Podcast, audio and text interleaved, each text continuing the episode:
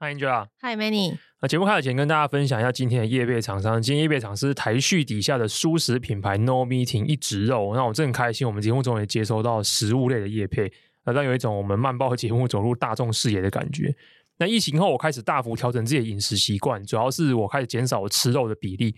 但其实为了兼顾口味跟口感的需求，过程中我也尝试过好几家的植物肉。而刚好疫情后，什么 Beyond Meat 上市之类，让这个题目变得很夯。其中台旭的蔬食品牌 No Meeting 一直肉让我印象是非常深刻。我曾经买过他们家出的汉堡肉排跟烤肉片，烤肉片逼真的肉丝口感真的是非常厉害。不过不论是肉排或肉片啊，其实我还是比较适合正餐。其他时候只要一嘴馋起来，就真的不知道可以吃什么东西。最近 No Meeting 一直肉终于推出新的产品线——植点心，植物的点心。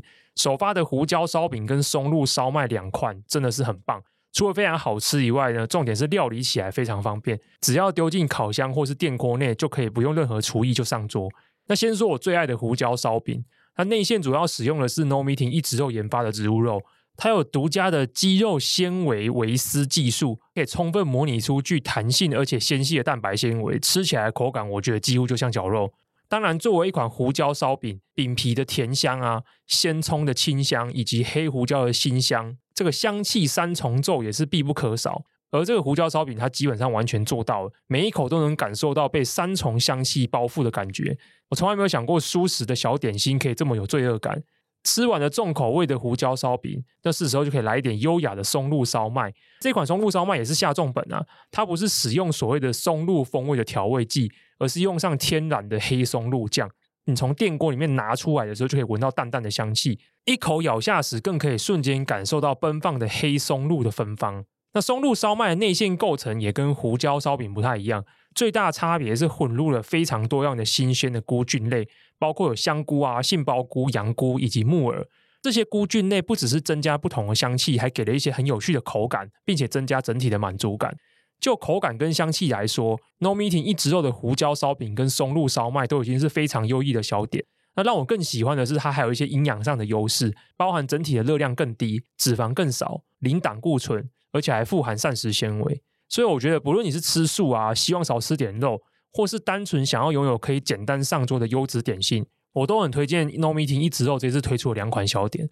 那目前这款小点呢，正在限时限量接受预购中。最划算的，我觉得是家庭号，里面有松露烧麦、胡椒烧饼各六盒，现在只要七三折，一千五百三十元，而且内含两百元的冷冻运费。那如果你一个人吃不完的话，还可以跟朋友一起凑团。所以的欢迎有需要的朋友呢，从节目资讯来了解更多。好，讲完叶配之后，我们进入闲聊的部分。反正我们节目有分两种人，有人很喜欢听闲聊，有人不喜欢听闲聊。我们节目资讯栏都有放时间轴，所以如果你们想要立刻听这一题正题的话，请立刻依照时间轴的时间跳过去，或者是你只想听闲聊，你也可以知道你听到几分钟就可以把这期节目卡掉。那我们这一集的闲聊主要是回应，有点像是听众的 call in 啊，太棒了，终于有听众的提问。对，因为我们的听众不知道为什么，其实 Apple Podcast 的留言偏少。但是有蛮多人会透过 IG 跟我互动，我觉得还蛮赞。我现在有点像是 Angela 粉丝俱乐部的客服，样？干嘛这样？真的哎，十者里面有三四者都过来跟我表达说，感谢听众，哇，好喜欢 Angela 上一集的表现哦，什么之类的，我就是负责当那个讯息的 relay。好的，因为有个听众蛮热心的，他可能其他题节目没有更新吧，所以他一路把我们慢报节目回头听到第零零集了。好可怕哦！对，很可怕。他传那个收听的截图给我的时候，我直接跟他讲说：“哇，这样我们应该不怕见面。我最尴尬的时刻都被你听过，这样应该我们彼此之间见面的话，应该就不会那么尴尬。”可是他听完了第零零集之后，他就说他还是很好奇，到底我们到底怎么开始这档节目。所以，我们今天就花简短的时间跟大家细说从头。那这档节目怎么开始？可能最首先是要先从我跟 Angela 怎么认识的。这个的话，我觉得由 Angela 来讲可能比较合适一点。哦。真的吗？为什么？因为是你来认识我，不是我去认识你啊。哦，哦，这样讲不行哦，就这样自我审查。这样讲话好像我没有那个意思。好，然后只是说那个顺序是这样。讲，让我讲。好，让你讲，让你讲，让你讲。你现在好紧张，好紧张，很紧张，很紧张，很紧张，很紧张。我们其实，我跟 Manny 应该是二零一九年的一个工作上的工作场合上认识的。我们那时候刚好去。他在的公司那边去办一个活动，呃，应该说有第三方借了他们那个公司的场地办一个活动，然后我去去那边参加这个活动，所以第一次见面的时候就觉得哦，有一个场地，然后这个人讲话蛮有趣的，但有趣的程度也不到现在这样这么有趣，就是大家还是蛮公事公办嘛，工作上还是会有一些这个偶包形象在。但是我又对这个人的就是工作能力或什么有一些基本的一个 tag，可能就是有趣而且聪明，可能知道很多事情的人，这样有可以有些简单很粗粗略的 tag。然后后来第二次见面，就是 Manny 刚刚讲的，就是我约他见面这一次，是因为工作上的时候，我觉得需要一些，我不相信我那时候是到底是想要找一个可能可以合作的对象。对内或对外，或者是可能职涯上希望可以找个人聊聊什么事情。然后我想突然想到这个好像懂很多的这个见过一次面的人，然后我们就约了一次吃饭。但据 Manny 的 feedback 是那次见面，我们两个还是偶包很重，就是各自都风马牛不相及。不是什么叫做据我的 feedback？那你自己的印象是什么？我那时候觉得我的 feedback 就是我觉得那一顿饭很无聊，就根本什么东西都没有讲。因为工作上就是你跟这个人才见第二次面，能怎么样？好，那那是我的 feedback。你的记忆是什么？我记忆就是。这个人可能有一天可以成为某种合作伙伴，但不是现在。就是现在也不是天时地利的时候，哦、人合不合就没关系，这样子。那时候我忘记，你开始写慢报了没？好像开始了，还没，还没哦。就那之后开始写慢报，对，写了几个月后开始慢慢转换形式，还录过自言自语的 Q&A podcast。对，你竟然听过，真的很黑历史哎。就是其实我都有听，然后 我因为那刚好就是导读，那时候导读好像是快要结束的对，他二零二一年的六月结束，對對，对对对，然后我是二零二一年的七月。偷偷上传了三集，没错，很莫名其妙的 podcast，没错没错，所以我就那时候我就觉得，哎。不管这个呃是日更这种呃新闻的形式，或者后来开始变成一些比较疯狂的长文，其实每次在里面都可以，我自认为我好像有了解到这位作者想要撒出的一些蛛丝马迹或面包屑，有有有有有有，所以我有掌握的应该算是非常非常精确。小时候就是那个时候，我就会就看到我觉得蛛丝马迹有抓到了那个面包屑，我就有时候会像小粉丝一样私讯他说：“哎、欸，我觉得这个怎么样怎么样，那个怎么样怎么样。”就是有些回复，所以我们后来就变成一个像。像是网友的关系，对，就是我们蛮常在用 Facebook Messenger 聊天，聊一些就是也是都是跟可能他写的东西或我们看到的新创或商业的一些事情，但就是一个后来就完全是一个不见面的状态。直到二零二一年底，因为我一二零二一的七月有先录过一次嘛，当时的经验都觉得蛮糟的，主要是觉得一个人没办法像谢孟恭一样面对麦克风，谢孟恭就是古癌啦。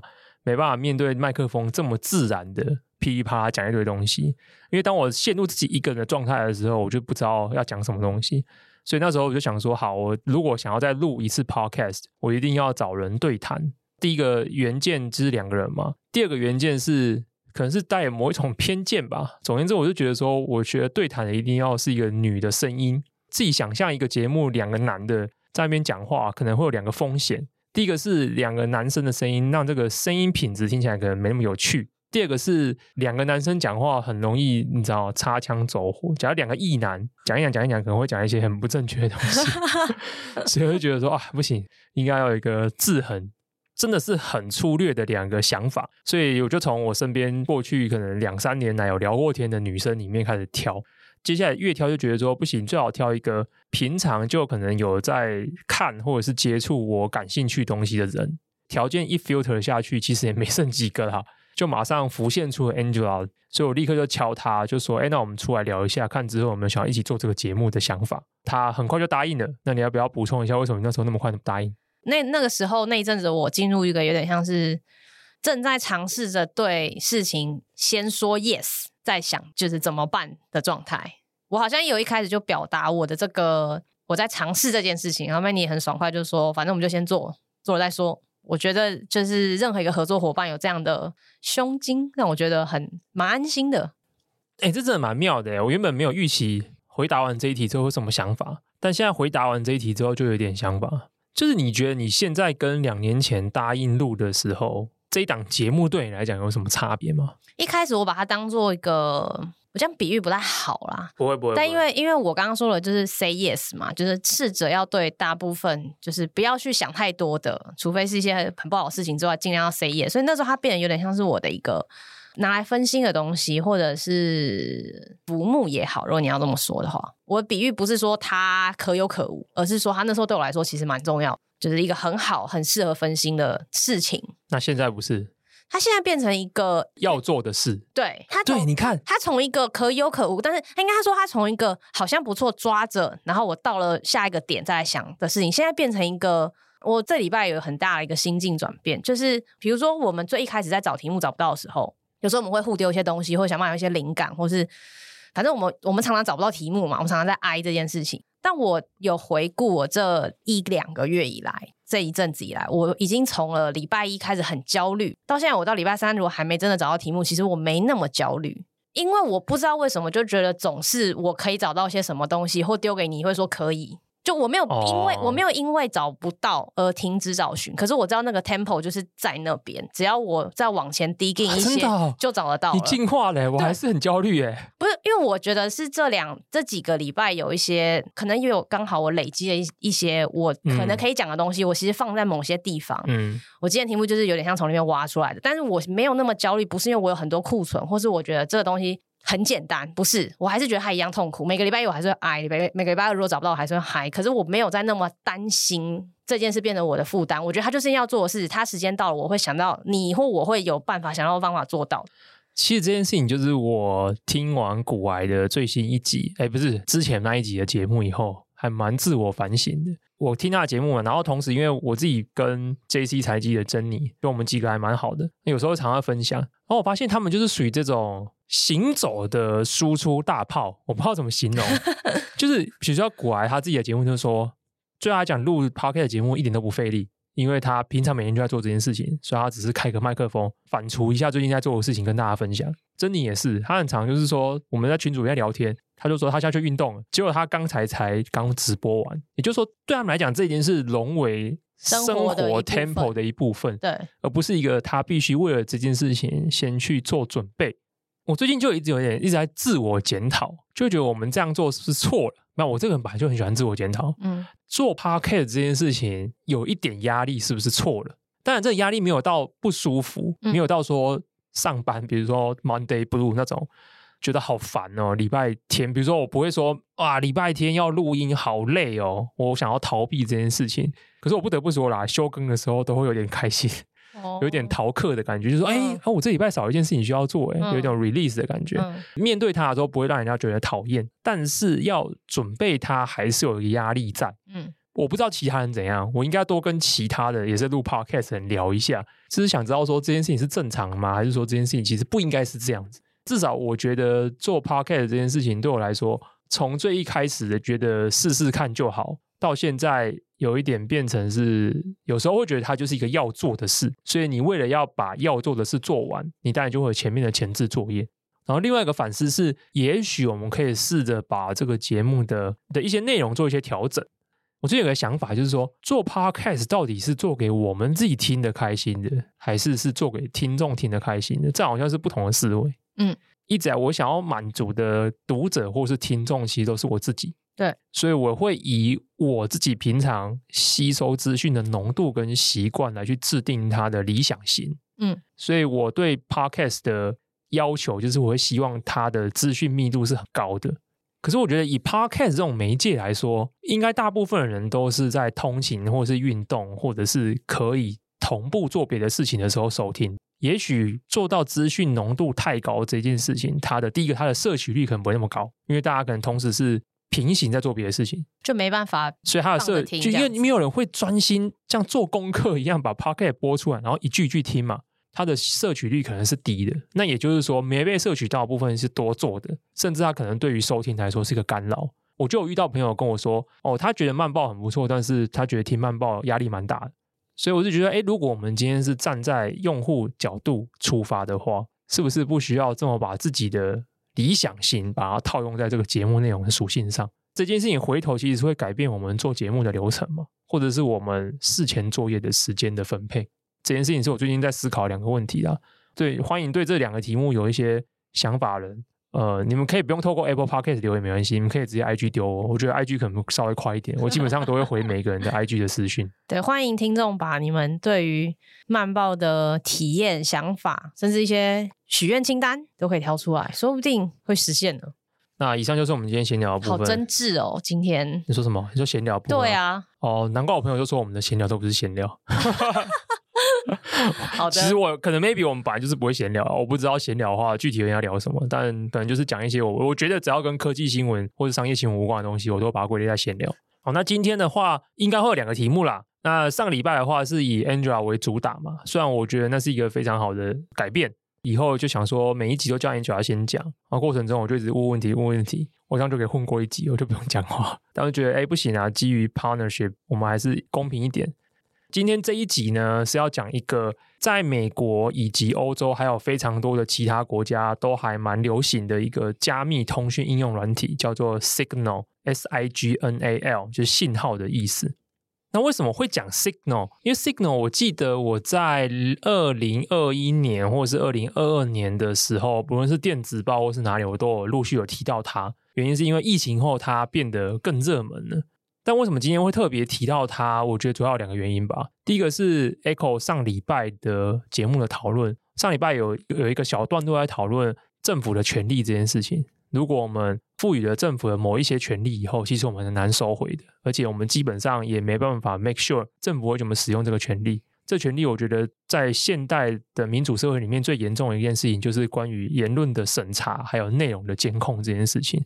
为了对抗政府的这样的权利，有一种诉求还蛮明确的，而且越来越普及，也就是在人们最常使用的应用，也就是讯息沟通上面，大家想要有一种新的技术来保障彼此的隐私安全。这个技术叫做端对端加密 （end-to-end encryption）。那什么是 end-to-end encryption？大家可以上网找，它有非常多的加密方法。基本上的技术逻辑是说，一组钥匙叫做公钥，一组钥匙叫私钥。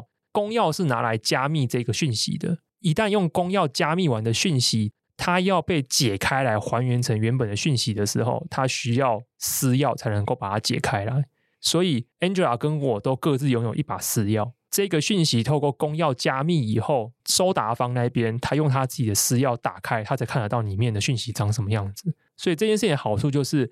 这个讯息一旦被加密以后，它过程中不论是被人家拦截了，或者是它储存在某个地方被人家破取了，只要那个人他手上没有我或 Angela 手上的私钥，他都不可能知道这个内容是什么。那 Signal 应该算是目前世界上最多人知道的一个有 end-to-end encryption 的加密通讯软体之一。第二个让我最近又对这个议题感到兴趣的是，因为 Signal 本身背后是一个非营利组织 Signal Foundation，他们最近发了一篇文章，本着公开透明的精神，想要跟大家说明，即便是经营 Signal 这样子的一个应用，它每年消耗的成本有多少？当然，他们发布这种资讯内容有他自己的 agenda 了。我觉得他们的 agenda 很明确，他们是想要告诉大家说：你看，我们用非盈利的方式经营这样子一个软体应用，每年就花了几千万美元。可以想见，其他的公司之所以也会投入这样的应用，一定是能够把这个钱赚回来，或者是赚更多。所以他们有很强大的获利的诱因，驱使他们不会把加密这件事情做到这么完整。要么是他没有做 end-to-end encryption。所以，他可以用这讯息内容来做到个人的资讯的监控跟追踪，还有广告的投放。就算他们有提供 end-to-end encryption，他们可能在很多的 metadata 上面并没有去加密。metadata 包含，比如说，即便我没办法知道你们的讯息内容，可是我会知道是谁传给谁，在什么时间传，以及 IP 位置。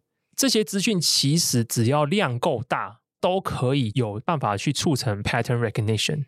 这些 pattern 可以跟你其他的社群网络上面的活动来去做比对。比如说，你是在整个 Facebook 体系的，或者整个 Meta 体系的，那你的浏览行为、按赞行为，跟你跟谁传讯息，你在什么时间传讯息，你跟谁连接，它光有这样子的东西，都可以凑出一个你这个人的使用脉络，知道你是谁，并且甚至预判你是不是要做一些非法犯罪的事情。所以就是说，Signal 写这篇其实主要是在讲，呃，在通讯工具、通讯软体里面，End-to-End 这个是有很有价值的，相对有价值的。他们写这一篇，我觉得比较像是一个透过公布这件事情要花多少钱来去抨击其他人，一定花比他们多钱，而他们为了赚钱，所以他们有诱因去做更多的资料的监控。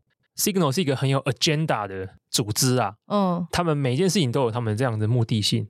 但这件事情我你有 buy in 吗？呃，我蛮 buy in 的啊，嗯，现在这个世界是蛮诡异的，有一种互相角力的感觉。呃，我们先讲政府好了。其实政府从来没有停止想要对人民进行监控，对维系社会的安稳，还有各种其他更不好提的一些面向来说，我觉得都是我觉得那只是个说法，权力的展现吧。我觉得想要什么维护社会安全这件事情，我觉得这是一个说法。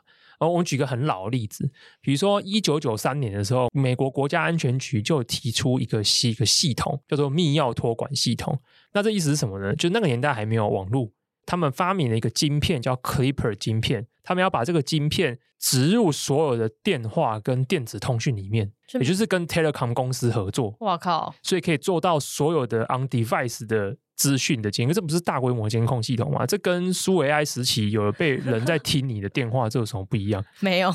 可是最后这东西 fail 了，三年内就 fail 了。然后完了之后，我们进入到这个网络时期嘛。可是网络时期，大家知道，这个全球还是有非常多的政府对加密通讯这件事情是很强大的禁止的，包含像中国、伊朗、俄罗斯就禁止使用 end-to-end encryption 的讯息服务。even 通过的国家呢，其实都一直用一些新的法案来增强他们对加密资讯的存取的能力。比如说，美国的合法存取加密资料法案。就有要求，他们政府可以在特定情况下可以允许去解密资料。最近吵最凶的其实是英国的一个新的线上安全法案。这个法案大概五六年前第一次被提出来，然后在二零二一年的时候起草。当时最主要的诉求就是允许政府可以要求有后门去访问端对端的加密系统。他们当然会讲一个很大的维护社会安全的理由，嗯，比如说有需要的时候，哦、公共安全的时候，他们就是因为这样，所以才可以删除非法有害内容啊，嗯、例如说儿童色情啊、嗯、仇恨言论啊、嗯、等等之类的。然后他们就设立一个一个新的第三方的监管机构，叫做 Ofcom。那他们要求这个 Ofcom 可以有权利去扫描这些平台上面的所有的资料，然后来做出一些定罪的惩罚。这个法案就是吵很凶，吵非常久，可是最近已经通过了，那它将在明年年中正式生效。虽然通过的版本里面不禁止端对端的加密，但是里面有一个但书，就是如果监管机关认为必要且适当，那刚才我们提到的这个监管机构 Ofcom，它可以强制这些讯息平台使用经过认可的技术。来扫描一些他们认为不当的内容。简单来说，就是他可以叫 Facebook 删掉一些东西。对，就是今天就算你跟我讲双手一摊，但是你还是可能要有一定程度上要配合政府去做这样子内容的扫描、扫除的一些计划。你会发现，全世界各国都还是蛮想要介入，透过这些科技公司来做到大规模的讯息的审阅。这为什么我刚才讲到说这是一个很有趣的角力，就是因为现在真正掌握所有人通讯的不是政府。是科技公司，是科技公司，所以现在政府想要透过法令，让他们赋予他们可以直接 access 这些科技公司的方式，来达到大规模监控。因为这已经不是过去那个时代，其实过去那个时代也是，过去那个时代其实是透过电信公司，电信公司就是那个时代的科技公司啊。对，没错。在这种情况下，科技公司其实也想要摆脱政府的掌控。对，因为他们也不想要配合，而且他也不是永远掌控，他就是有需要的时候掌控，你是很讨厌，因为你不配合你就违法。对，对他们来讲，其实增加他们的对政府关系部门的成本，就是悬在脖子上面的刀。没错，所以为什么这些平台这几年来陆续的也开始强调，我们要拥抱端对端加密？向来认为最不重视用户安全的 Facebook，从二零一九年 Zuckerberg 就直接 po 了一篇长文，说他们未来的方向其实就是加密。最近，他们的 Facebook Messenger 也已经预设所有的通话，呃，所有的对话内容都是 end-to-end encryption。大家看到这东西，可能会有个想法，会觉得说，你这样不就是不能偷看我们的讯息，然后以此来投放广告吗？大家会觉得说，你会做了一个好像很反商业的决定，但其实没有。第一个是，他们做这件事情可以帮助他们在与政府配合上面，很多时候可以双手一摊。嗯，比如说，当政府要求，哎，你要调那个谁跟谁的对话记录，我怀疑他们有恐怖攻击。你就可以说哦，我不知道啊，这个是端对端加密的，我根本没办法解密他们的资讯。就像 Apple 配合政府调查，Apple 就说连我也没办法解密这个装置。嗯，另外一方面是这件事情虽然没办法让他们直接去看讯息，可是就像我刚才讲的，Facebook 还是没有针对 Metadata 做加密，Signal 是连这个东西都完全把它加密掉的。所以 Signal 说，他对政府来说的话，他接到传票必须要提供 support 的时候，Signal 说他们只会回给对方一张白纸。因为他既不知道谁传给谁，也不知道什么时间点传，他甚至不会知道对方的 IP。那原因是因为他没有商业的 agenda 嘛，他并没有想要透过知道我跟 Angela 之间通讯的关系，搭配其他的资料来辨识出一个 pattern，并且用这个 pattern 来做广告的投放。这件事情是一脉相连的，就是说，我觉得政府越来越想增强对人民之言论的监控，打着是以维护社会安全的名义。大型科技平台一方面想减轻自己对政府的一些负担的成本，但另一方面，他们因为自己商业模式的驱动，也会留一些些我们觉得好像很无害的资料，但其实对他们的大数据运算来讲，已经必要的资料来进行这个商业模式的推动。而 Signal 是同时反对这两件事情的，它既反对政府对人民的通讯有任何的介入空间，它也反对这些大型科技公司基于广告为主的商业模式来去 access 部分。人们通讯时所留下的一些 metadata，所以他才写了一篇揭露自己成本的文章。因为他跟大家讲说，这件事情绝对是很昂贵的，而这些上上上市的科技公司，他们不可能不从一个非常昂贵的东西里面想办法变出钱来。所以这整件事情就是他的 agenda。那既然 Signal 没有要像这些现在既有的科技公司一样，透过 metadata 们来。想办法变现，那他要怎么样赚钱才能够去负担这么大的庞大数千万的营运成本跟支出呢？好问题，就是没办法。他现在是不用付费的嘛，对不对？Signal 现在是可以免费使用的。他只有捐款。哇，Signal 的基金会，他收入只有三个。哎，第一个就是来自其他机构或者是个人的大笔捐款。第二个就是一般使用者在 App 里面有一个捐款的爱心按钮可以按。那是 pay as you wish，你想要付多少钱就付多少钱，他没有强制你一定要付，像我从来没有付 AD Block 一样。没错，第三个是他们有做一个通讯协定，叫 Signal Protocol。对，基本上这个 Protocol 呢，WhatsApp 是最早采用的，是 Facebook Messenger 最近全世界有超过十亿人使用的 Facebook Messenger，嗯，最近说他要启动 End-to-End Encryption，对，基本上用的也是 Signal Protocol，但这个东西有其来有字啊。因为 Facebook 在二零一六还是一七年的时候，有推出一个秘密通讯功能 Secret Chat，当时不是预设的，当时我们双方要额外开启一个新的功能，有点像是隐私聊天室，我们才会进入所谓的 End-to-End Encryption。当时它就已经是采用 Signal Protocol，它现在只是大规模的把所有的 Facebook Messenger 的预设都是 End-to-End Encryption，背后用的也是 Signal Protocol。那这属于 B to B 应用，B to B 应用你也要付一些钱。可是这个钱呢，也是 pay as you wish 哦，所以它是没有定价的，没有，居然跟 B to B 做生意，它也没有定价，对，哎，很微妙哎，所以它是基金会的形式，所以呃，应该说这就是基金会的 agenda，OK，因为他们基金会的 agenda 就是尽可能的普及化 end to end encryption，就有点像前阵子炒很凶的 Open AI 基金会，嗯、他们的宗旨是。尽可能的普及 AGI，呃呃，人类安全，人类安全，其实是人类安全，AI 跟人类安全之间的关系，对对对，尽可能的去协调。他们的 agenda 是这个哦，所以说 Signal Foundation 他们的 agenda 是尽可能的普及 end-to-end encryption，所以他们连 To B 的 Signal Protocol 的使用都是 Pay as you wish。不知道，我总觉得这地方有一个，就是让我有点想不通，或者有点纠结，或者有点矛盾的地方。没关系，我们先知道他花多少钱。哦，他花多少钱？对对，我们先讲重点。千万是多少钱？这个没有人过，而且这很有趣。他在讲他花多少钱。我觉得这一篇文章之所以很吸引我是，是我觉得透过成本是最能够了解一个 business model 或者一个技术。没错。可是，一般人通常基本上不会知道，他现在呢，每一年用在所谓的基础服务上面的支出是一千四百万美元。比如说，它分布在以下五种地方。第一个地方是储存，储存每年要花一百三十万美元。然后第二部分是伺服器，每年要两百九十万美元。第三个是我觉得很有 insight，注册费。谁注册注册费？你的那个怎么讲？你第一次使用的时候，你会收到一个简讯认证，对，就是那个简讯费用。哦，电信商付他钱啦？不是，是他要付电信商钱。他呃，讲说这是他的支出，所以是他要付电信商这个钱。这个一年要花六百万美元呢。超惊人的！哎，这让我想到之前像那些定位餐厅那些，其实也花很多支出在这种 push notification。比如说我们现在这年头，嗯，大部分流行的新 app 上上市的时候，对，它基本上会做两件事情。第一个东西是你只要输入电话号码就可以使用，不用再输入什么 email，不用再注册账号。完了之后，你会收到一个六位数的 verification code。对。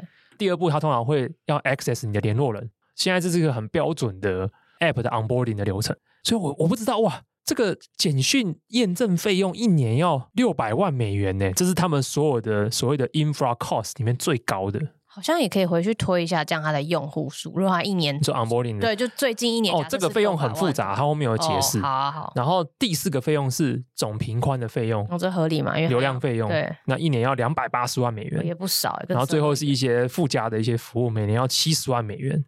对，所以它 run 这一套 service 一年就要花一千四百万美元在这些 cost 上面。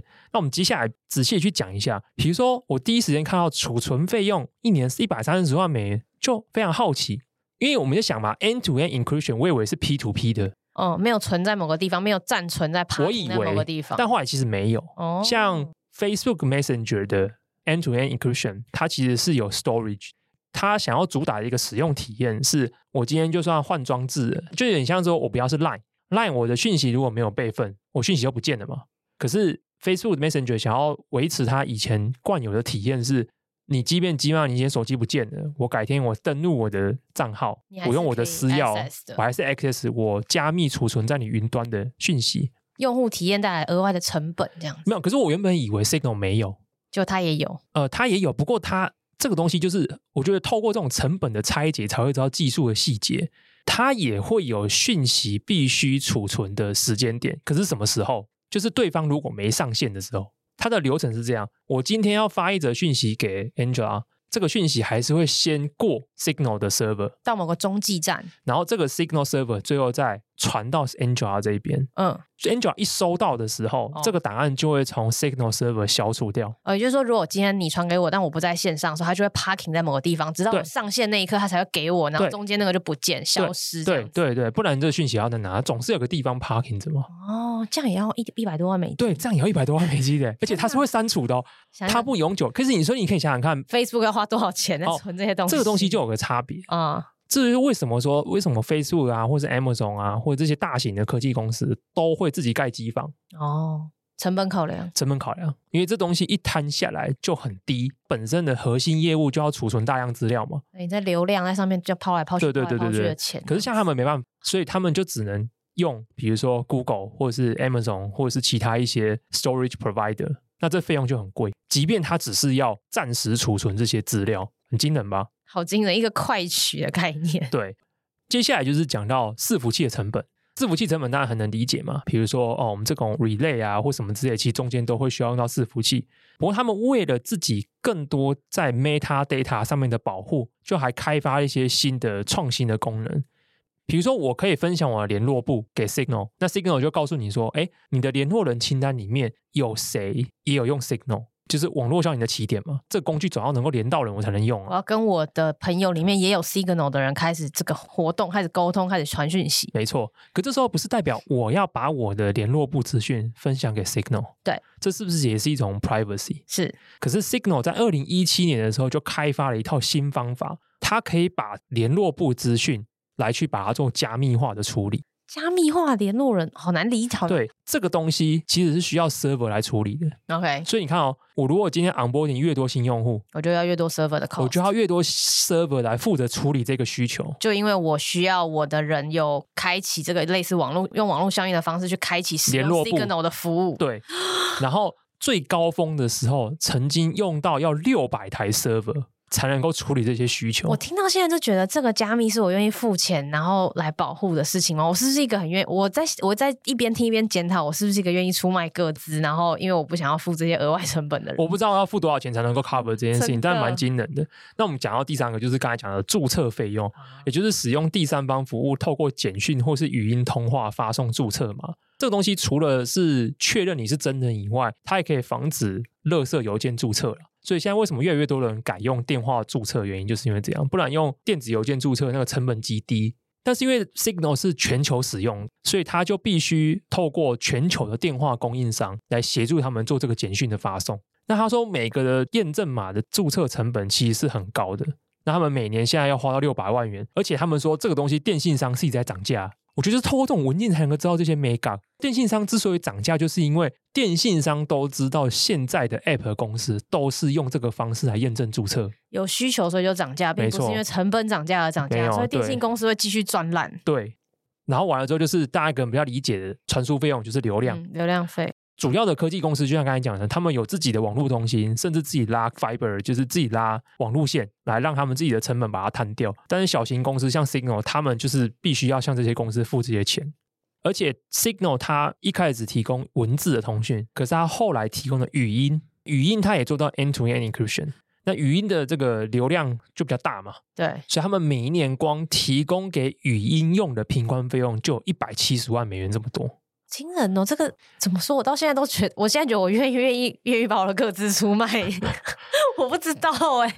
我们刚才讲还只是 infra 或者是使用其他第三方服务的费用，对，我做 Signal 我还是要付钱啊，啊、应该这么说，我经营 Signal 还是有人事费用，那我这点也是有让我比较惊人的。Signal 的人事费用其实还蛮高的，但是它其实是有个原因的。我先讲有多高好了。Signal 目前来讲大概有五十名全职员工，但是他们一整年的人事费用，包含了福利啊、人力资源服务啊等等，有的没有加起来，一年要一千九百万美元。等一下，什么东西？一千九百万？对，所以人均大概就是三十几万美元，很惊人哎。等一下，他们不能 relocate 到一些比较便宜的地方。没有，可是我觉得他讲到一个蛮重要的点，就是因为这一些人呢，都是要很强的人才。哦，就精英政策、精兵政策。比如说第一个啦，他们必须面对的是大量的基础设施的挑战。对，所以说他们的工程师必须要有足够的能力去处理这些基础建设的服务的问题。对，对。然后第二个是 Signal 是全平台的，所以它包含了有 Android。iOS 跟桌面环境的使用，所以这些东西你每一组应用都要配置人人手嘛。原因是因为每一个平台环境都会一直改版，那一旦改版的时候，你就得 make sure 你的应用是符合那个改版需求的。完了之后，Signal Foundation 还有做 Signal Protocol，Protocol 还被好几个大服务使用，所以这个 Protocol 也必须去维护跟更新。完了之后，是他们自己本身。因为开创非常多创新的功能，这创新功能是市面上没有 solution 的，就你得自己想一个 solution 的。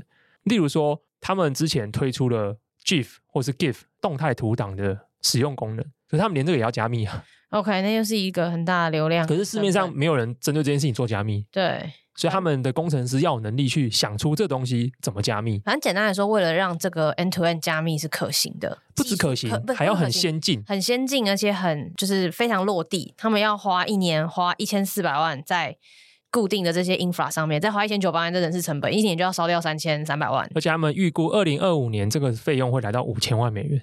然后现在就是随心捐款，就是 pay as you wish 这样子。没错，怎么有办法？我刚刚一直有个问题，这个问题有点失礼，就是是不是他们也没办法预料到，如果今天变成一个完全盈利的单位，说哦，Manny，如果你想要有一个对话，有一个聊天群组是加密的，你愿意付一年一个月九块九美金？他们是不想启动这个模式？哦，他们有讲为什么没有付费使用？原因是因为这件事情就会违背 Foundation 的核心使命，因为付费使用用的人就会变少啦，你就没办法大规模的推动一图一啊。可可是愿意付费使用的用户，不是还是真心想要想要？不一定啊，你你不觉得他们达到他的目标了吗？他们今天连 Facebook Messenger 一个有十几亿人使用的服务，今天都愿意使用 Signal 的 Protocol。但如果因为这个高昂的维护成本，让有一天维护 Signal Protocol 变得不可行，或者 Signal Protocol 就没有再那么。加密的那么好了，那不是也没有办法让这十亿用 Facebook 的人好好享受 end to end 的加密的？这件事情就是他们另外一个伟大的地方。怎样？他们所有东西都是开源的。哦天哪！OK，Signal 的 client 端的应用全开源，Signal Protocol 连协议本身也是开源的。这就是一个佛心来着。这整件事，我现在听起来就是佛心来着，因为花了这么多钱，然后。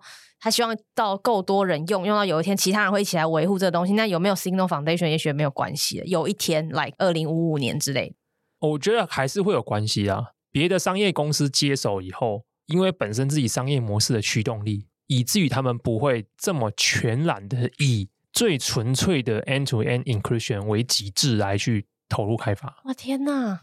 但我还是觉得蛮佛心来着。没有，那这个时候就要解释一下它的历史背景。哦，对对对。那我觉得一不小心，今天这一集看来是不用讲你的题目。没关系，我们可以留到下一个礼拜。你看，我我那时候看到这东西也觉得很好奇嘛，就想说，它有好多问题让人想要一直问下去。它跟传统现行我们聊过的商业模式真的有很极大的。它没有商业模式。对，对不起，很商业行为，商业行为。那这件事情我们就要回回溯到。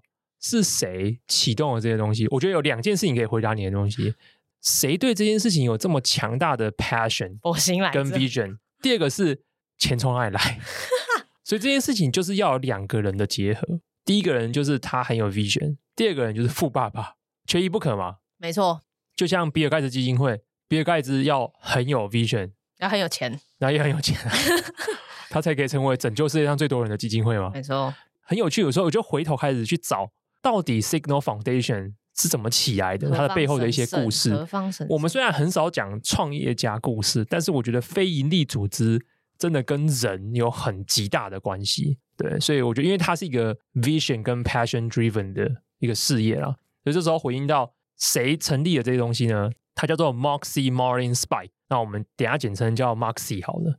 重点是这个还是假名啊？哦，是假名，是假名。那网络上有一个人的一篇文章曾经写出他的真名，但是无法确定是真是假。但总而言之，Moxie Martin Spike 是个假的名字。Moxie 他童年基地其实蛮有趣的。他从小呢就对加密或者是加密的这些东西非常感兴趣，那也花时间开始看非常非常多书，甚至会跟朋友之间玩一些密码学的东西。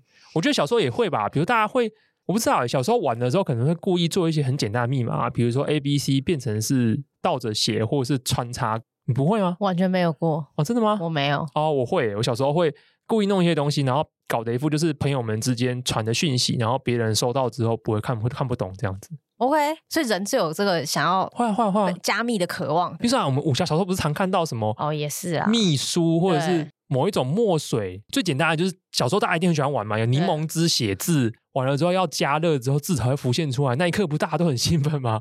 对对对，所以他从小对这种东西很有兴趣。可是他的兴趣就是不是停留在玩的，他马上自己就跑去研究进阶密码学。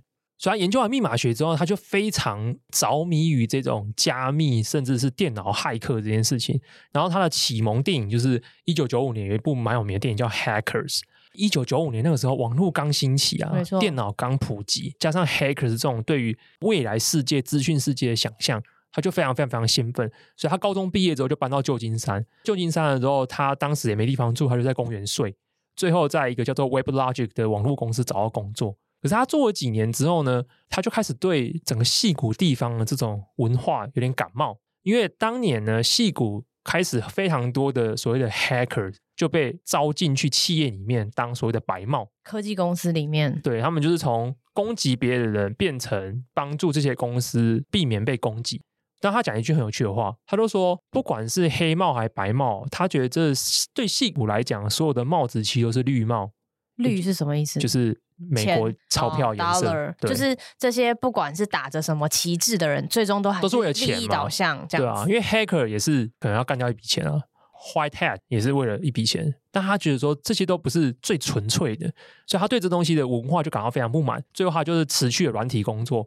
开始在全国进行一个搭便车的一个生活哦，hitchhiking 那种吗？就是就路上招车那个。，okay. 其实他是一个很特别的人，他从小就最热衷的东西是，他最热衷的是非政府主义，就是他希望没有这个上面。你看嘛，他热衷于加密文化、骇、oh. 客文化，然后非政府主义，并且是他离开了戏谷以后，他开始做搭便车的生活以外，他还投入了一些其他的专案项目，比如说他自己成立了一个所谓的分散式图书馆。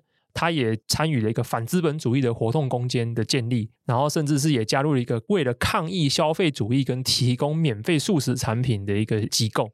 我当然能理解，就是他就是科技界的 hippies 那种感觉，嗯，六零年代的嬉皮仔，他们就是其实就是 punk 啦。OK，他两千年的时候甚至是自己学了怎么就是航海，所以他跟朋友用自己用几百块钱用 eBay 买回来的材料盖船，完了之后往返墨西哥、大巴哈马岛跟多米尼加这样。就是一个很自由的灵魂，很自由，自由到已经就是不需要他不想要任何可以 report 或管辖的可能。我自己决定我的 role，我就在这个地方照这个方法。他跟我们习惯的所谓的我们常听那种什么戏骨创业家的那种典型，完全是反，完全是反方向的。他没有 totally，他没有在 care 社会什么，就是。Effective or truism 没有，这些都不重要，我就是我自己，我把我自己顾得很好，你们也不要来烦我。但是他同时又非常热衷于安全研究，哦、所以在二零二零二零零二年的时候，他当时就发现了微软 IE 的一个重大漏洞，并且发布了这个漏洞可以去再现这个漏洞的一个程式，然后先让它引起了一些关注。那在二零零九年的时候是最重要的，他发现了一个所有浏览器几乎啦，所有浏览器都有的漏洞，他发布了一个软体叫做 SSL Strip，来去让所有人都可以用这个软体来去做中间人攻击。这件事情就让他提升成为了社群中专家的地位，然后甚至有人说这件事情改变了网页浏览这件事情。然后他那时候也非常反对 Google 的一些各自收集的行为，所以他当时帮 Firefox 开发了一个 plugin，叫做 Google Sharing，可以把所有用户在 Google 服务上面的活动跟个人讯息把它收集起来，然后再把它打乱，然后再把它分配给一个通用的一个代理的一个身份，所以让 Google 没办法做追踪。所以你知道他的人生就是追求什么隐私？他连名字都是假的，极致，极致的不要被找到，极致的个人没有政府的监管，这是他个人最投入的事情。在二零一零年的时候，他认识了一个研究机器人的博士 Stuart Anderson。那他们在认识的地方是卡内基美容。认识之后，一起搬到湾区，成立了第一间公司，叫做 Whisper Systems。当时就开发了两个应用软体，一个叫 Red Phone，一个叫 Text Secure。那 Red Phone 顾名思义嘛，它是语音的加密软体；Text Secure 是文字的加密软体。Red Phone 跟 Text Secure 在二零一一年的时候声名大噪，原因是因为那一年发起的阿拉伯之春的革命运动。哦，其实凡是只要这种抗议革命运动的时候。Privacy 就会被很受关注，因为大家要对抗政府嘛，有需求，有需求，强烈大量的需求。对，我们要对抗政府，所以我当然不希望我这个活动的讯息有点像我都要起义了，结果我今天不加密传输，那中间被拦截，不就大家知道你起义的聚合点？在月饼里面，对 对之类的之类的。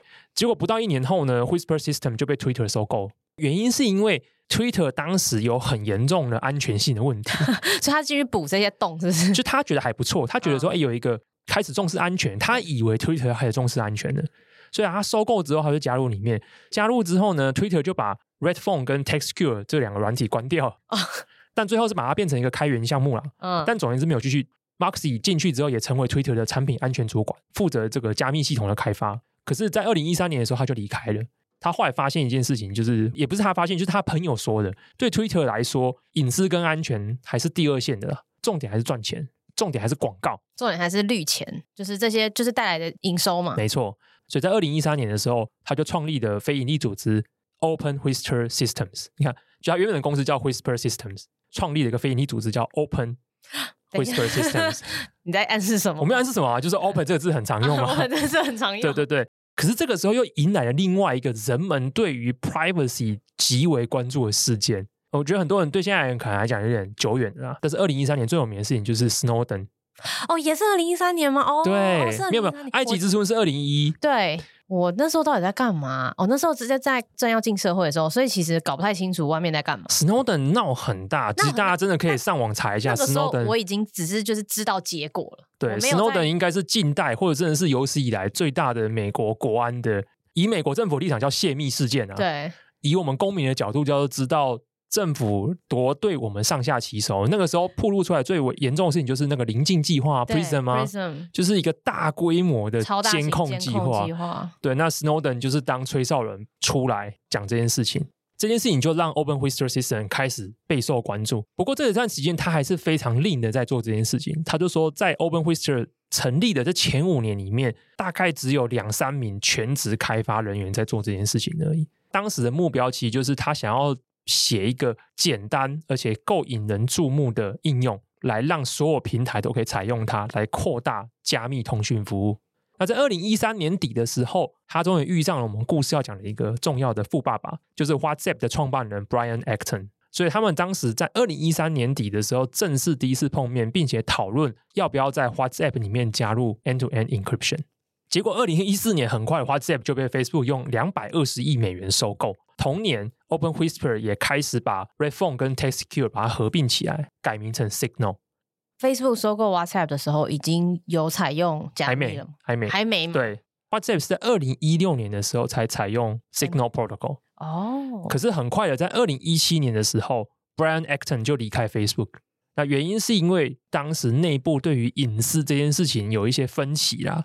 主要的问题来自于当时的高层 Sheryl Sandberg 跟 Zuckerberg，他们都希望把 Facebook 的广告网络扩充到 WhatsApp，不然没办法赚钱啊。嗯。可是当时 Brian Acton 他们就很抗拒这件事情。嗯。最后 Brian Acton 就是受不了了，他就直接离开了。OK。可是他离开之后呢，他在二零一八年的时候 Acton 就捐了一笔五千万美元的无息贷款，跟 Moxie 一起成立的非营利组织 Signal Foundation。哦，所以这个流派演变其实是这样，就是说他先创立 Whisper Systems，对，被 Twitter 收购。二零一三年他出来成立 Open Whisper Systems 的非营利组织，是，然后一路一直到二零一八年拿了五千万美元的捐款，共同成立 Signal Foundation，发展到现在。撑了很久才收到一个富爸爸，大概是这样。没想到中间竟然是 WhatsApp 的 co-founder 在支撑这个就是事业的前进。一本到现在都是，因为现在 Signal Foundation 的 Chairman 是还是 Brian Acton 哦，对，所以他是加入了 Signal Foundation。对，他现在 Acton 现在的主身份其实就是在 run Signal 这件事情，而且他现在不只是一开始五千万美元而已，现在每一年 Signal Foundation 还是从他那边拿几百万美元的捐款。到底 WhatsApp 那时候被病的时候，两百二十亿耶，也是两百二十亿，我不知道他拿个二十亿就好了哦，真的哎，对不对？花到现在可能也才花个，比如说个位数亿哦，在 Signal 上面还可以再烧，还可以再烧。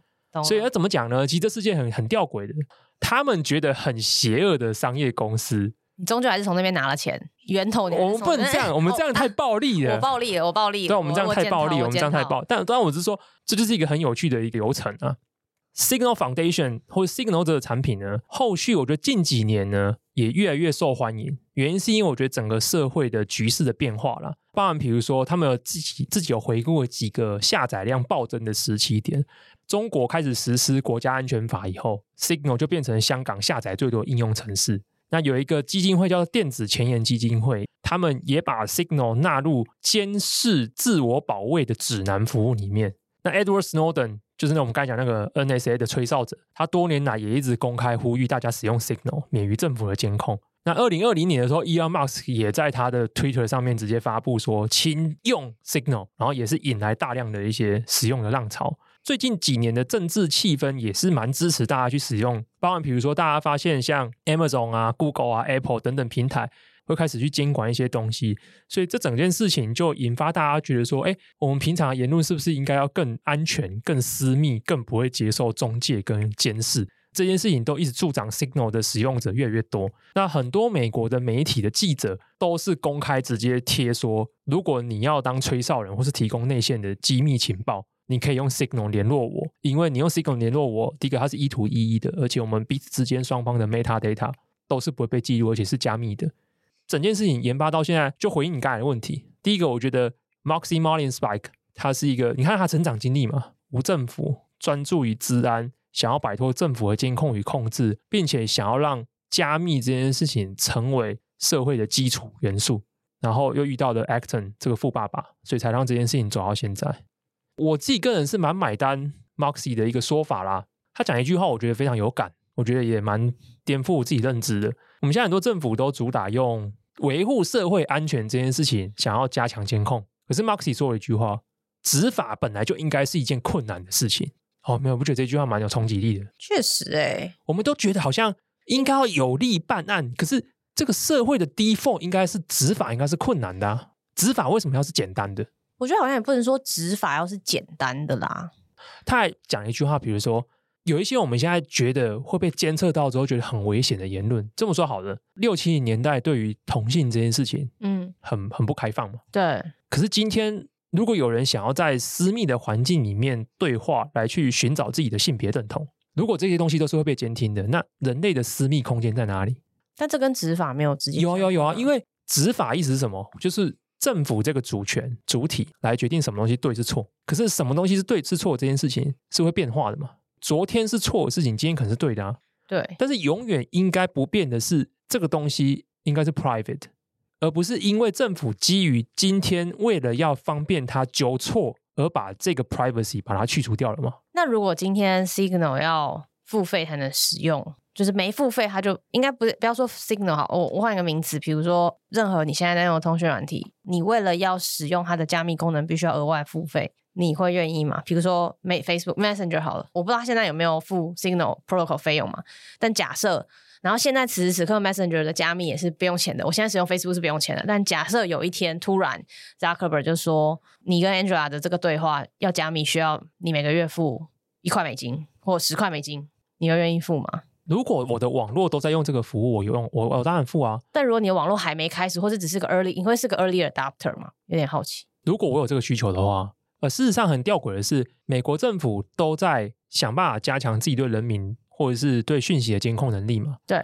但 Signal Foundation 就讲了，美国的比如说国土安全部啊，或者是任何的高阶主管们啊，他们都用 Signal。Interesting，对不对？对，就他们自己也用啊，知道该用。或者说我的工作上我需要用的时候，我也想用 Signal 啊。我们总是有 private conversation 的需求，我们总不希望我们所有的通讯的内容跟或者是我们通讯的 pattern 都永远掌握在别人手上嘛？确实，所以我觉得他的路线是正确的，就是因为大部分人平常是不 aware 这件事情。我感觉我们这个这个时代使用这些网络科技跟通讯软体，有点像是温水煮青蛙。Well，，你 day one 就已经开始同意这些 use of terms，然后就是我们在不管是有意识或无意识下，已经没有办法离开这个 network，这个转换成本在使用习惯跟各种成本上面是偏高的。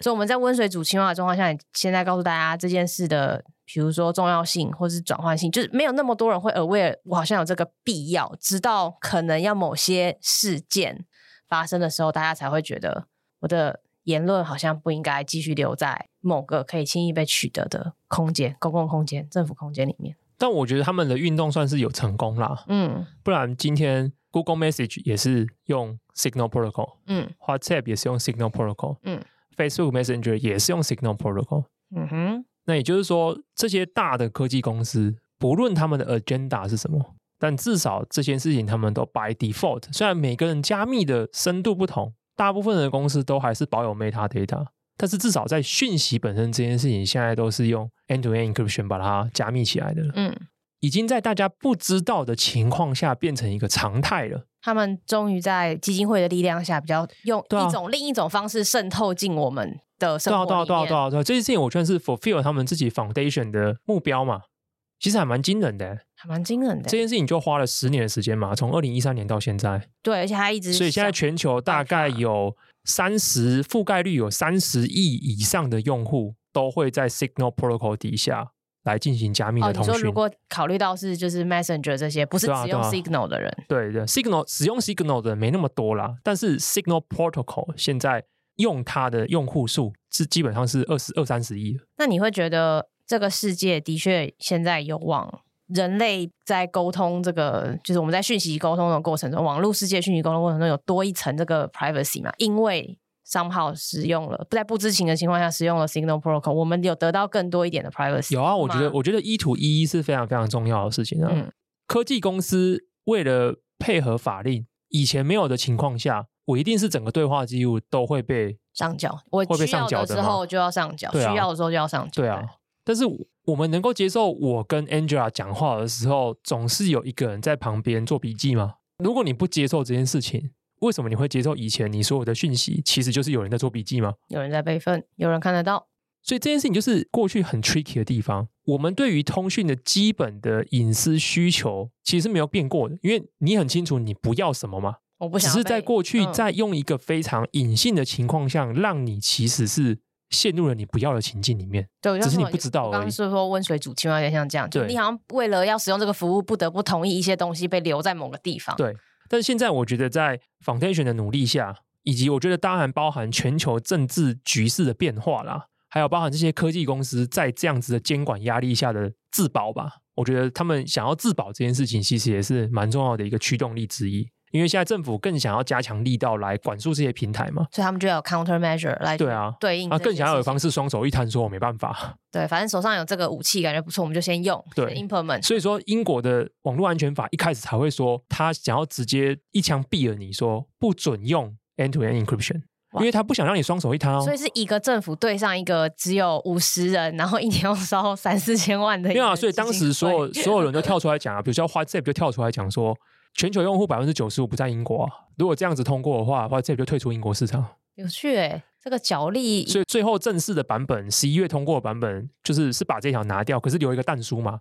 所以我觉得这是一个很有趣，现在是一个很有趣的三方博弈，动态的竞合。政府想要透过科技公司加深他对人民的掌控，而人民可能第一时间没有办法去 aware 到这件事情。可是现在反而是科技公司，他不想要被这样子掌控。所以他以打着他保护 user，也就是人民的角度，找来一把剑，找来一把剑叫做加密技术，然后现在变成是政府跟科技公司在那边斗这件东西。没有永远的敌人，没有永远的朋友。当今天需要赚钱，跟政府好好合作的时候，你就会上缴，好好听听证会，好好作证。那你今天如果这个东西 eventually 如果政府要你随时上缴，就上缴人民的通讯的各种 data 的话，总有一天会影响到你的商业模式的进行。所以为了这个，就只好再找一个新的朋友来。嗯，这世界 真是好复杂。对啊，这礼拜之所以我想分享这个题目，大概有几个点。第一个是透过 Signal 他们公布的成本结构。我觉得可以很理解到，第一个是多认识一些技术细节哦，原来这个也要花钱，那个也要花钱。好，第二个是知道天底下没有什么白吃的午餐，基金会的运作要花好多钱，就真的没有白吃的午餐吗？真的，对，这是第二第二件事情。那第三件事情是跟大家分享一下 Signal 的诞生的历程，尤其是非营利组织这件事情，它永远都是来自于很有 passion 跟很有 vision 的领导者 Maxi Marlinspike，他的成长背景是什么促使他成为这样子？嗯，我觉得还蛮感动我一个东西是，他在二零一七年的时候有得了一个奖，嗯，那这个奖是一个，他是由 PayPal 的共同创办人 Max Levchin 成立的一个奖，叫做 Levchin 奖。结果他发表了一个要求不被记录的得奖感言呢，他认为技术的进步呢，不是来自于特定个人的成就。哦，这说法很有趣。他曾经在一段专访里面讲一句话，他说他认为人们看待技术的方式呢，可以用马克思主义者的一种看待历史的角度来看。